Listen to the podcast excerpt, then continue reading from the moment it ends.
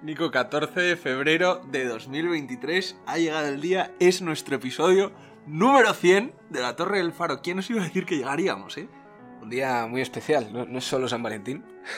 es el día de los podcasts, que cambien, el, que cambien el día de los enamorados al día de los podcasts. Es el día de 100 episodios, 100 semanas seguidas, exceptuando los dos parones de verano. Siempre lo decimos, eso, lo de los dos parones de verano. Pero son 100 episodios todos los miércoles del año laborable, vamos a ponerlo así. Que no hemos fallado ni uno y, bueno, y hemos ido mejorando poco a poco. Hemos hablado de todos los temas, o sea, y casi que nos cuesta encontrar temas nuevos y vamos ahí viendo la actualidad, pero vamos, encantados estamos. Llevamos mucho tiempo pensando qué podíamos hacer con el episodio número 100 del podcast, porque no queríamos simplemente hacer un tema eh, normal y decir, bueno, pues hoy además es el episodio número 100. Entonces hemos ido recopilando ideas de, bastantes oyentes, de bastantes amigos que estaban eh, con el podcast y han dicho, joder, tenéis que hacer del episodio 100 un making of del podcast, de cómo surgió el podcast, de cómo lo hacéis, cómo lo grabáis y bueno, pues las preguntas que hemos ido recopilando a lo largo de estos meses, creo que es el momento de que las contestemos. Todo aquello que habéis querido saber sobre la Torre del Faro.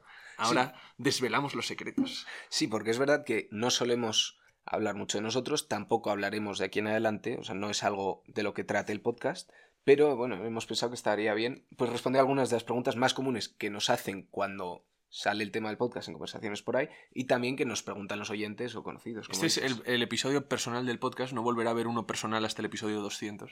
O sea que hay que aprovechar. O 300, ya.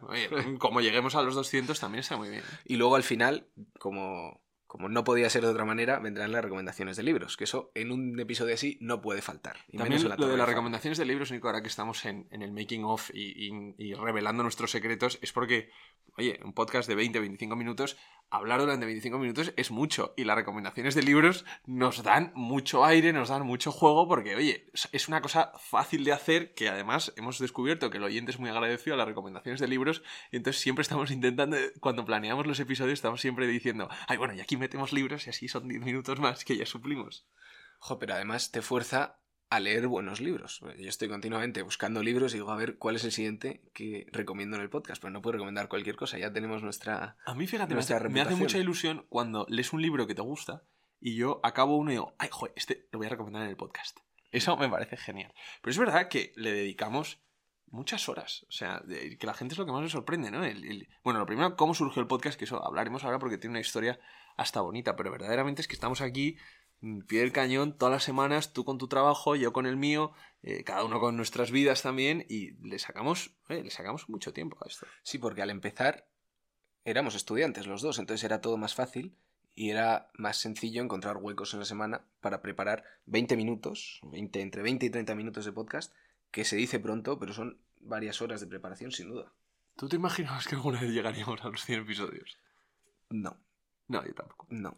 Pero esta, esto ha sido de ir haciéndolo semana a semana. Es que empezamos queriendo hacer un podcast de pueblos perdidos de España. O sea, nuestra idea era buscar pueblos que tuvieran leyendas o historias curiosas y traer cada semana o dos semanas o el periodo que acordáramos una anécdota de un pueblo que no se conociera. Bueno, una leyenda. Tú habías dicho que era que nos, nos apetecía, queríamos. Nico, todo eso sucedió porque yo conocí a Nico que llevábamos, nunca nos habíamos conocido, nos conocimos con el podcast. O sea, nos conocimos y a la semana siguiente de conocernos nos fuimos a tomar eh, una Coca-Cola y decir, joder, qué chulo sería tener un podcast. ¿De qué podemos hacer un podcast? Y yo pensaba, estaba pensando más un podcast tipo como de, de actualidad o algo así. Y Nico dijo, joder, me encantaría, me molaría muchísimo un podcast de los pueblos de España, en plan, pueblos perdidos. Y yo diciendo, hombre, pues sí, pueblos perdidos de España, no sé cuántos puede haber con leyendas bonitas. Bueno, seguro que sí, pero no sé, yo sí. Era lo que más me podía fascinar, hacer un podcast de pueblos perdidos. Y entonces el podcast poco a poco fue evolucionando. Hasta lo que es hoy, que es un podcast divertido, ¿no? Bueno, tardamos varios meses. El primer episodio salió en noviembre, a principios de noviembre del 20. no, del 21. Del, 21. 8 de noviembre del 21 fue el primero y empezamos a grabar en septiembre. Y empezamos a grabar en septiembre por dos razones, porque queríamos tener varios acumulados antes de sacar nuestro primero, por si acaso luego nos entraba así... ¿La pereza? bueno, la pereza o no conseguíamos otro tema, y luego porque desde que empezamos a grabar hasta que sacamos el primero que nos convencía, tuvimos que grabar no sé si cuatro o cinco veces los mismos episodios, que recuerdo que eran el precio de la luz y los presidentes americanos. Bueno, pero es que hasta que sacamos el precio de la luz y los presidentes americanos, acuérdate que quisimos hacer el primer yo recuerdo, el primer episodio que tú llevaste era el, el credit system de China. Ah, es Y el primero que yo llevé era un tema que se llamaba el orden internacional. Y entonces yo recuerdo ese episodio que yo me lo preparé como con siete páginas de notas y estuvimos grabando cada uno durante una hora y media. Que, o sea, yo recuerdo en ese primer episodio hablar de los presidentes americanos, de la historia de América, de la historia de China, de la historia de Rusia, en plan como dos horas hablando.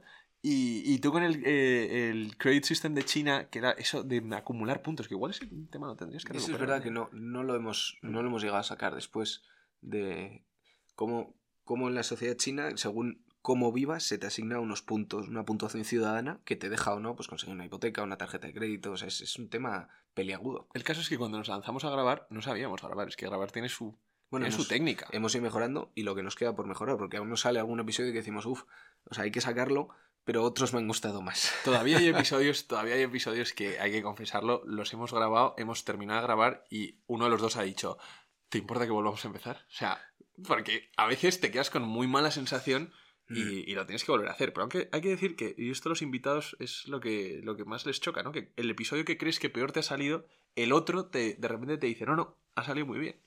Cuando lo haces muchas veces no te das cuenta. Entonces, pues eso, o sea, así es como surgió el podcast. Después de una conversación en una Coca-Cola, incitados a conocernos por, por mi abuela, porque somos primos lejanos, mi abuela nos decía, joder, tienes que conocer a Alfonso, tienes que conocer a Alfonso. Somos Pues, primos segundos, era, y nos habíamos estado intentando conocer mucho tiempo por mm, cosas de la vida, nunca lo conseguíamos hasta que de repente en una de esas, pues ay, pues yo, yo hoy sí puedo, ah, pues yo también.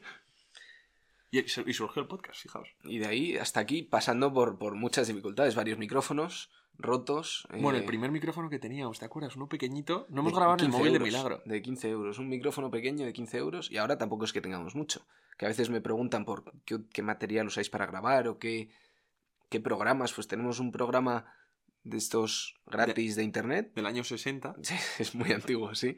Y, y luego, pues un micrófono, pues uno es un poco bueno, pero, pero ya está, uno de por Amazon. Había dos micrófonos Y uno me lo cargué. y uno se lo cargó Nico.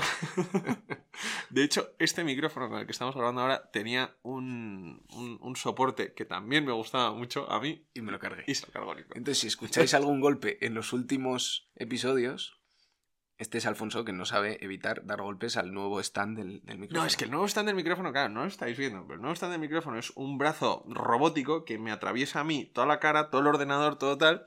Y, y claro, joder, pues hablas con las manos, gesticulas y enseguida pues le das así y, y esto es lo que suena, que si se escapa en algún, en algún audio, pues, pues oiréis qué es, qué es eso. Otro de los temas que a mí me, me preguntan bastante es de, de cómo sacamos un tema a la semana. O sea, cómo... No sé si tanto si de dónde vienen los temas o de dónde viene el tiempo para preparar los temas. El tiempo aquí, verdaderamente no lo sé, ¿eh? Antes de empezar, antes de empezar es agradecer a todos los invitados que vienen y a todos los que voy persiguiendo porque nos ayudan mucho. Traen un tema que ellos saben y conocen muy en detalle y a nosotros nos ayudan enormemente porque nos liberan una semana, retrasan uno que ya teníamos pensado una semana más. O sea, eso Nos dan aire, se agradece. aire. sí. Es que, claro, nosotros no sabemos.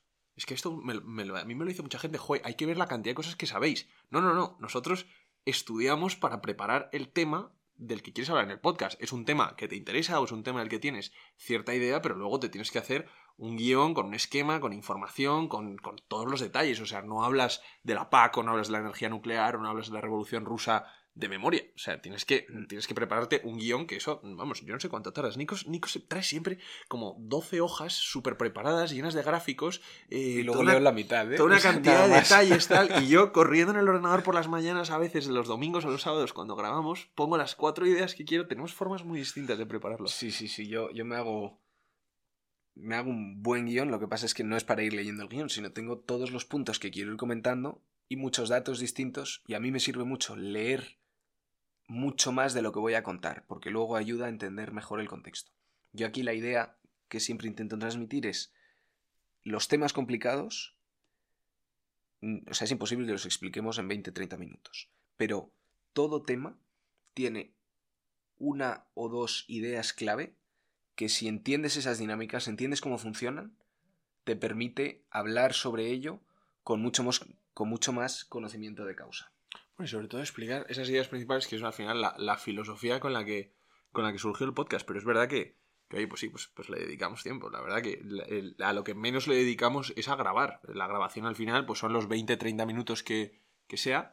Y, y, luego donde echas las horas es buscando el tema, preparando el tema y luego la edición, que luego los audios se editan para quitar los golpes, para quitar los, las coletillas muchas veces, para mm. quitar algo que haya sucedido. Eso me ha servido para quitar las, eso, las muletillas. Yo ahora digo mucho algunas palabras, tampoco lo quiero decir porque luego os vais a estar fijando, pero el E me lo conseguí quitar más o menos al principio, aunque luego vuelve de vez en cuando, pero siempre vas notando cómo repites mucho ciertas palabras. y se nota en la edición. La genial muletilla, Nico, perdóname, la tengo que decir.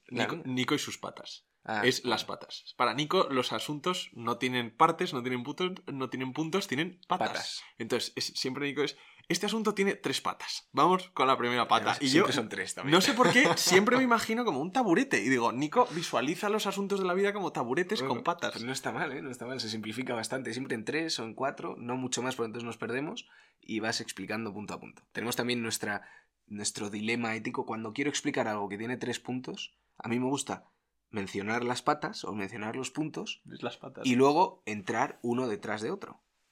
Y Alfonso dice que no, que mejor mencionar uno, explicarlo, luego mencionar otro, explicarlo y luego el tercero y explicarlo. Son distintas escuelas de podcaster, son distintas filosofías de podcaster. Yo prefiero dibujar el esquema y luego lo explicas. No sé. Me parece llegando, llegando a los temas por el camino, es, no sé. Siempre tenemos peleas con eso. Esto es pura estructura mental de los dos, ¿eh? Lo mío más, más cuadriculado ingeniero y tú más, más artístico de, leer, de, cómo se lee algo y de cómo se entiende por la vida, sin orden, Nico, sin orden. Pero es verdad que el podcast, llevamos dos años largos de podcast, eh, los 100 episodios, y la verdad que sacándolo todas las semanas ha sobrevivido contra viento y marea. Es que el podcast, mm, la, clave del podcast es la constancia, y nosotros siempre nos lo hemos puesto como lo, fundamental, que es que todas las semanas tiene que salir un, un, episodio, que aunque muchas veces somos muy laxos y nos decimos, oye, que si no pasa nada, que si una semana no hay episodio, pues no es el fin del mundo, pero la verdad que siempre estamos ahí y ha sobrevivido, joder, pues, ¿qué, cosas le han pasado al podcast, aparte de los micros? Pues hemos, de, los, grabado desde, de los micros que rompes, Nico. hemos grabado desde tres, desde tres continentes distintos, pues por temas de trabajo y de estudios que hemos estado pues uno en un lado, otro en otro, y hemos grabado a distancia muchas veces. Porque empezamos grabando en Madrid y luego yo me volví a Londres y tuvimos que tener Nico y yo la conversación de sobrevivirá el podcast a distancia.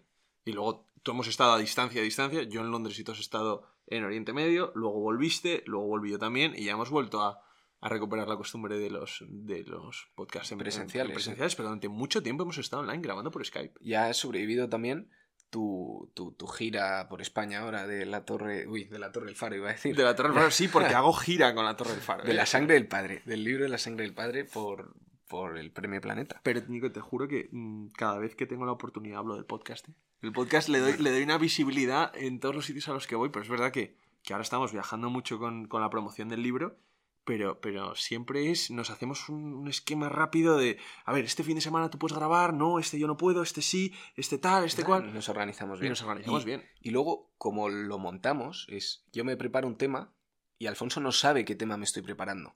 Y entonces cuando yo llego, Alfonso está tan de primeras como los oyentes. Es verdad que le digo, a ver, quiero que me hagas esta pregunta y esta pregunta en este momento y en este momento, pero no le cuento mucho más. Entonces muchas de las preguntas que hace Alfonso sobre mis temas idealmente lo que queremos conseguir es que sean las mismas preguntas que tendría un oyente que está escuchando a la vez. Es más, muchas veces cuando llegamos y el uno le está explicando al otro como el esquema de las cosas, empezamos como, nos venimos arriba, empezamos a explicar y decimos, no, bueno, esto cuéntamelo ahora cuando le demos a grabar porque pierde la naturalidad muchas veces. Mm. Y es más, muchas veces nos hemos explicado las cosas fuera de micro con mucha soltura y, mucha frescura y de repente le das al micro y empiezas como a dudar y se te cae y lo grabas y lo regrabas. Sí, sí, sí. Tienes, su... el miedo al micro es... El miedo al micro existe, el miedo al micro existe, sí, sí. Es algo que es completamente real, sí.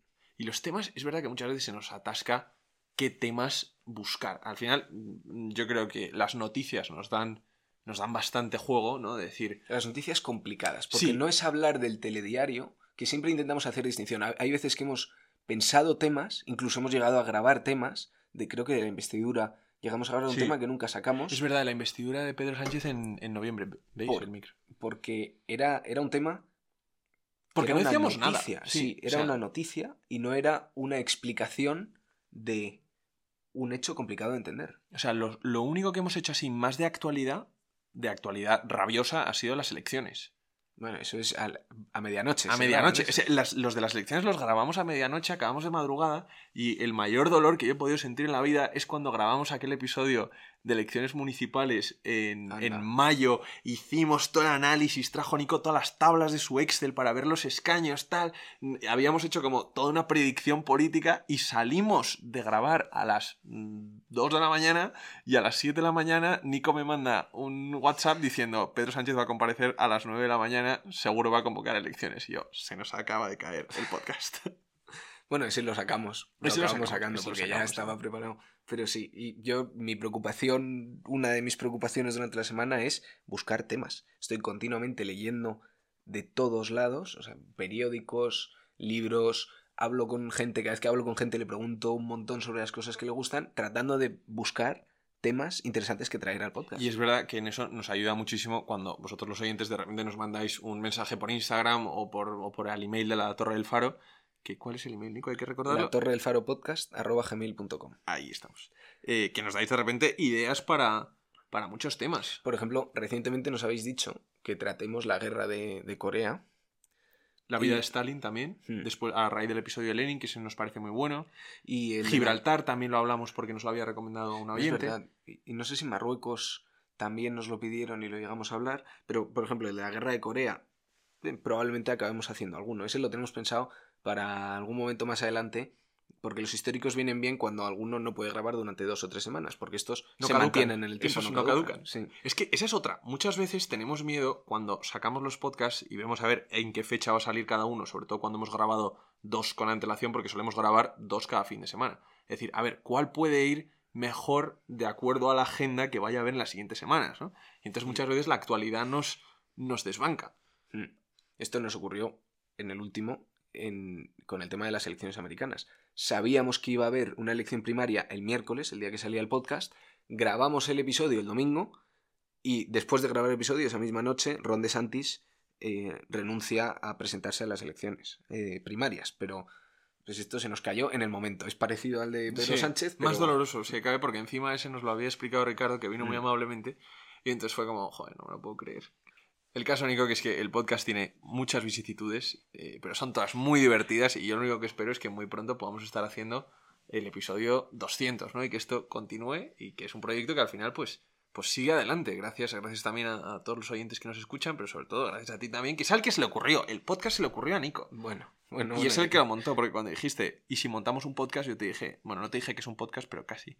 Eh, dije, ¿y cómo, cómo, narices montamos un podcast? O sea, no sé ni cómo configurar un micro, no sé qué programa. Y todo eso, el técnico es Nico, que es el que consiguió mm, poner el podcast en Spotify, en iVoox, en, en, YouTube, para lo que yo era absolutamente lego. Bueno, yo eso tenía un poco de experiencia de antes, de un tema que había trabajado. Pero, pero bueno, Alfonso, yo por mi lado yo aprendí sobre todo a mejorar mi manera de hablar y de expresarme. Y vocabulario por un tubo. Eso desde luego. Y, y para eso me ayudaron todos los libros también que No será por lo ¿eh? poco que lees Nico, porque el Nico es que es un lector voraz, lee muchísimo más que yo. Eh, porque lees... siempre lo dices, yo sigo Yo te aseguro que es verdad, porque yo sé el ritmo al que tú lees, sé la cantidad de libros que lees, las horas a las que lees, y yo soy mucho más. Yo soy mucho más perezoso a la hora de leer. Es que tú, joder, estás siempre con un libro en la mano. Pues hoy traigo dos para recomendar. Pues a ver, ¿qué nos has traído? A la sección de libros de la Torre del Faro. Le tendríamos que poner una entrada como con, música.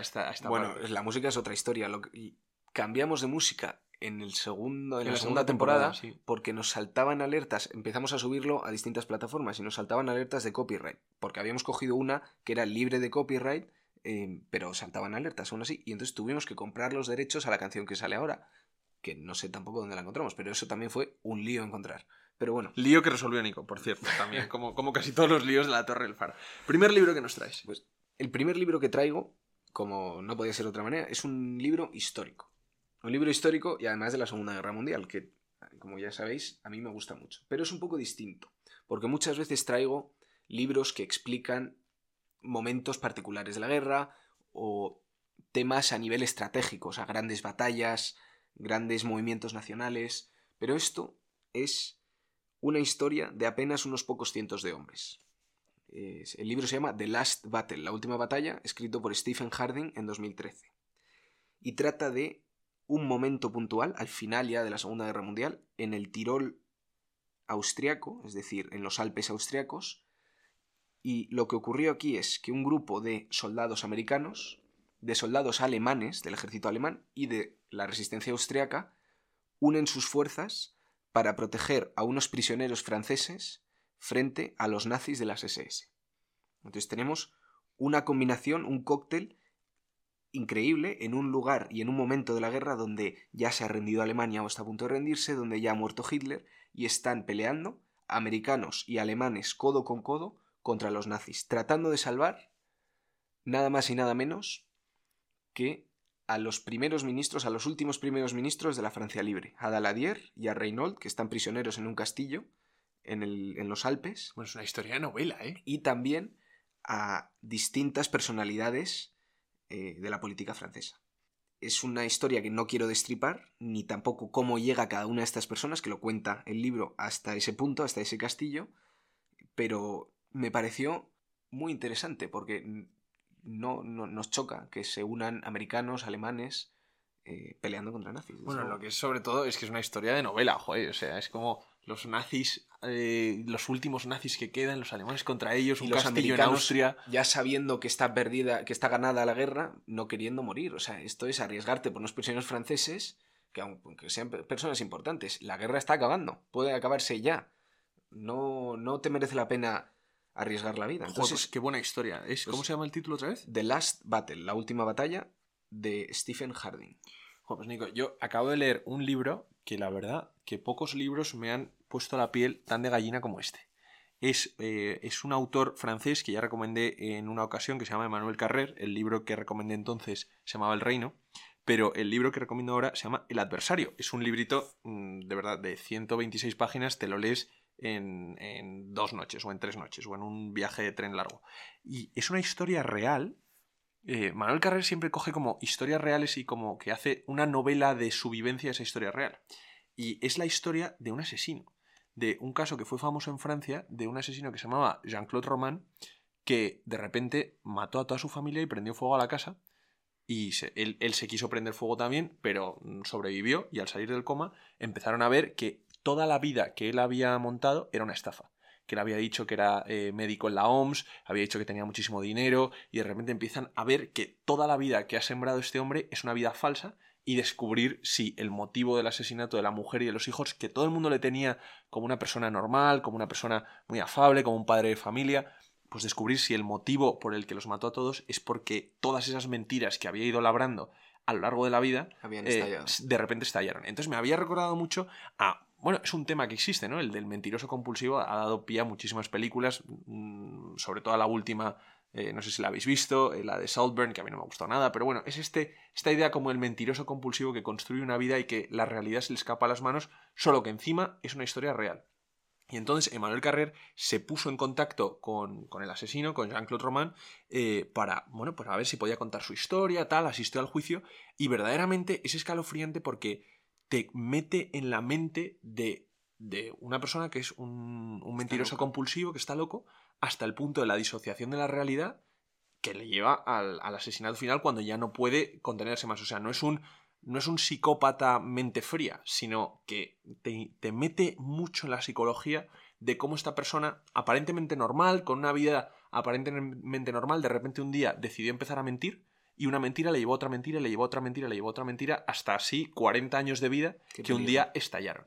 Es una novela, es una novela a lo francés, o sea, no es una novela mm, al uso, es casi medio novela, medio ensayo periodístico, pero verdaderamente escalofriante, El adversario, de Manuel Carrer. No lo dejéis de leer, o sea, yo me he quedado ojiplático.